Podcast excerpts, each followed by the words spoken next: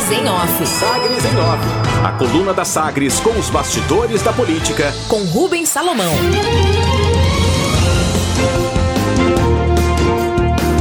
Leilão da BR-153 entre Goiás e Tocantins deve gerar baixo interesse entre investidores. Leilão da rodovia BR-153 entre Tocantins e Goiás deverá ser bem sucedido, no entanto, a expectativa é de baixa competição, segundo analistas que acompanham o processo, ouvidos pelo jornal Valor Econômico.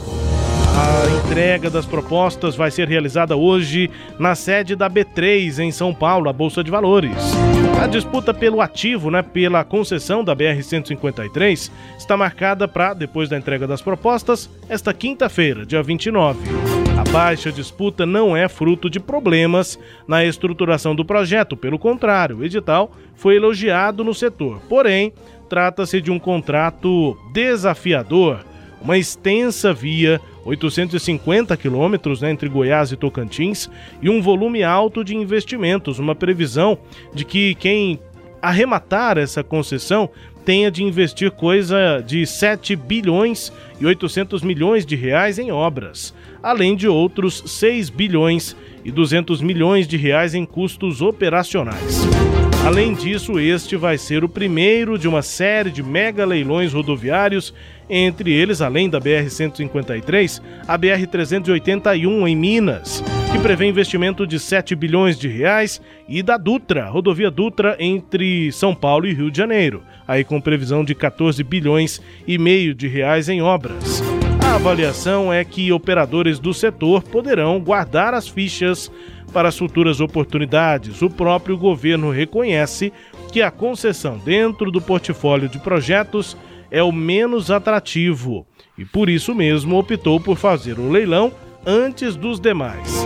Uma concessão importante para a vida dos goianos e dos tocantinenses. Propostas sendo abertas hoje e a disputa na próxima quinta-feira, dia 29.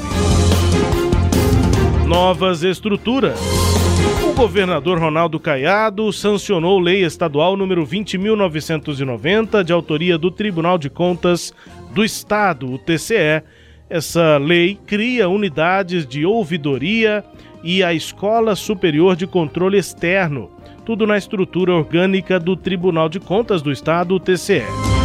No projeto de lei que foi enviado à Assembleia, aprovado que agora foi sancionado, o presidente do TCE, Edson José Ferrari, escreve uma longa justificativa em que basicamente tenta ressaltar a importância das duas unidades, da Escola Superior e da Ouvidoria, que são criadas, segundo ele, para melhorar as atividades do TCE. É uma adequação, a ouvidoria teria, em tese, autonomia para tomar decisões técnicas e seria uma ferramenta auxiliar importante na fiscalização e no aperfeiçoamento de serviços e atividades públicas, recebendo denúncias sobre os serviços prestados pelo Tribunal de Contas. Isso, inclusive, é previsto na Lei de Acesso à Informação, a LAI. Transferência. O relator do caso do padre Robson de Oliveira no Superior Tribunal de Justiça, o STJ, o ministro Olinto Meirelles vai passar a ser o responsável também por decidir sobre o pedido de habeas corpus que foi apresentado pela defesa do padre. Há quatro meses, o STJ foi acionado pelo padre depois que o então presidente do Tribunal de Justiça de Goiás suspendeu decisão da primeira Câmara Criminal de suspender as investigações contra o padre Robson.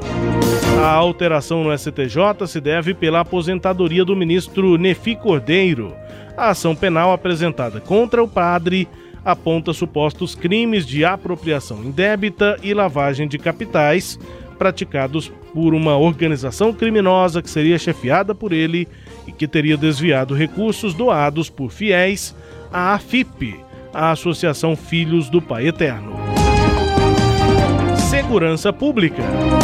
Tramita na Câmara Municipal de Goiânia um projeto de lei que prevê prestação de serviços relacionados à saúde mental de profissionais de segurança pública. O projeto, de autoria da vereadora Ava Santiago, do PSDB, estabelece parcerias entre núcleos de prática de psicologia do ensino superior para atendimento a policiais civis, militares, federais, rodoviários, Corpo de Bombeiros, Guarda Municipal e também a Polícia Penal. A vereadora argumenta que a polícia brasileira é a que mais mata e a que mais morre.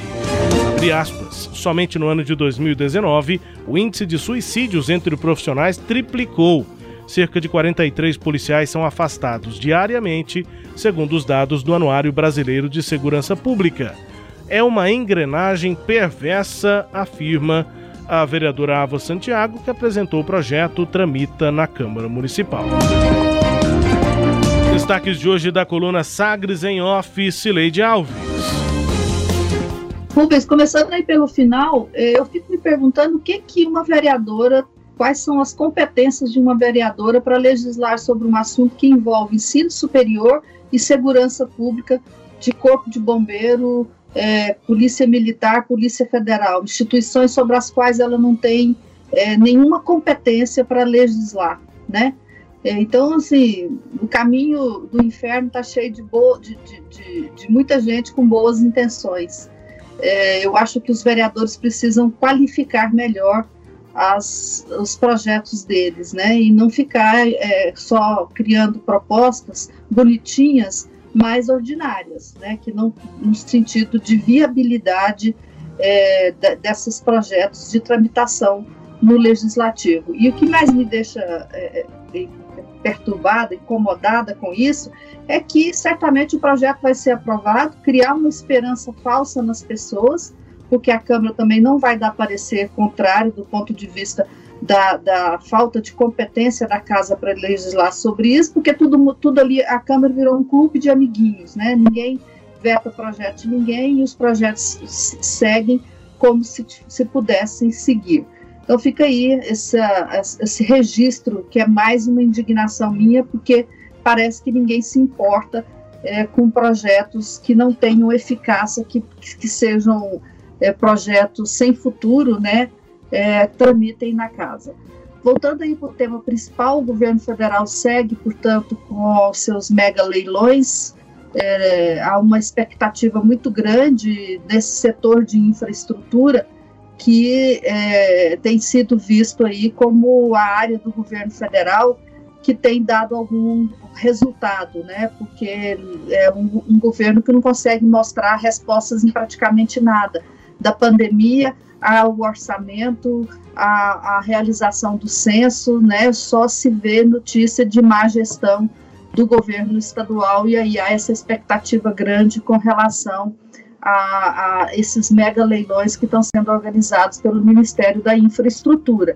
Eu espero que dê algum resultado, porque essa pista aí, a BR-153, não é o nosso maior problema, né? O maior problema de estradas federais em Goiás continua sendo ainda a BR-020, que liga aí Brasília ao Nordeste goiano e a divisa lá com Bahia, é, que, ficou, que houve um leilão, a Consebra ganhou e não conseguiu é, cumprir os, com, com as obrigações previstas no edital. Vamos pelo menos torcer para que nesse caso nessa BR que liga Goiás ao Tocantins seja tenha um futuro melhor do que esse anterior aí, Rubens.